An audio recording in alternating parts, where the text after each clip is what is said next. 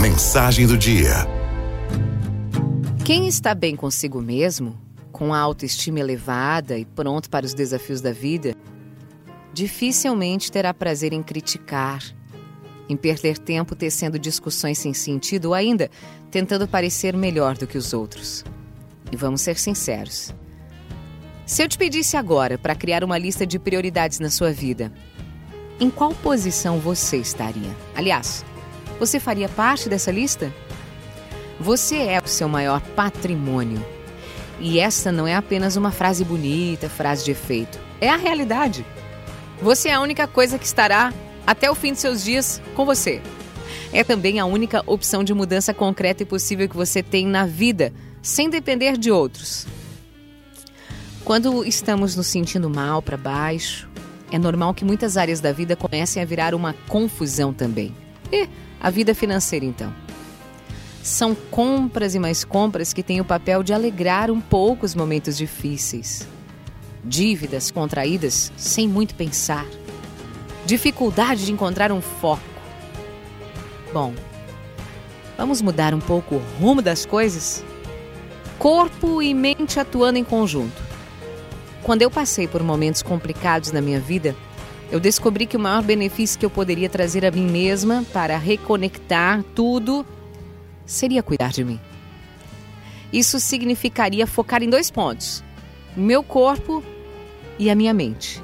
Porque ambos atuam em conjunto. Nem todo mundo se dá conta disso. Muitas vezes teremos que ser um pouco egoístas, no bom sentido, para permitir que isso aconteça. Caso contrário, o próprio dia a dia nos engole. Cuidar do corpo significa, primeiramente, valorizar o que você tem de melhor. Olhe-se no espelho. Descubra o que gosta. E se não estiver gostando de algo bom, aí é hora de arregaçar as mangas e colocar os cuidados consigo mesmo como uma das suas prioridades. Qualquer um pode fazer isso a qualquer tempo. Além disso, sentir-se bem disposto, com a saúde em dia, o riso solto e a ansiedade controlada são itens importantíssimo, importantíssimos para que todo o resto na vida flua bem.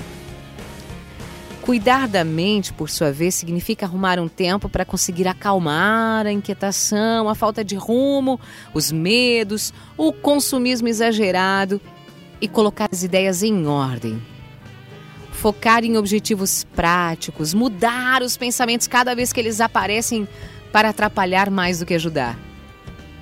E ainda que você não se dê conta, quando começa a cuidar do corpo, fazendo exercícios físicos, por exemplo, colocando-se metas, naturalmente também recebe um auxílio poderoso para manter a cabeça, a mente em ordem. Então a dica de hoje é: priorize o tempo com você. Não há milagre. Para que possa cuidar de si mesmo, você deve constar como uma das atividades dentro da sua agenda. Eu costumava aceitar muitas coisas e dizer muito sim, quando na verdade eu sabia que aquilo iria atrapalhar todo o resto. Por isso eu aprendi na marra a dizer não em alguns momentos, senão o que é importante de fato vai ficando em segundo plano. Por fim, seja grato, aprenda a ser grato. Se tá difícil ver as coisas boas que a vida te trouxe até agora, Faz o seguinte: senta e anota. Eu costumo fazer isso no calendário mesmo. Ao lado de cada dia ou de cada mês, eu vou colocando, anotando ali o que de bom me aconteceu naquele dia. Pode ser um bom trabalho, um bom negócio, um almoço com um amigo, uma mensagem que eu gostei, que eu recebi.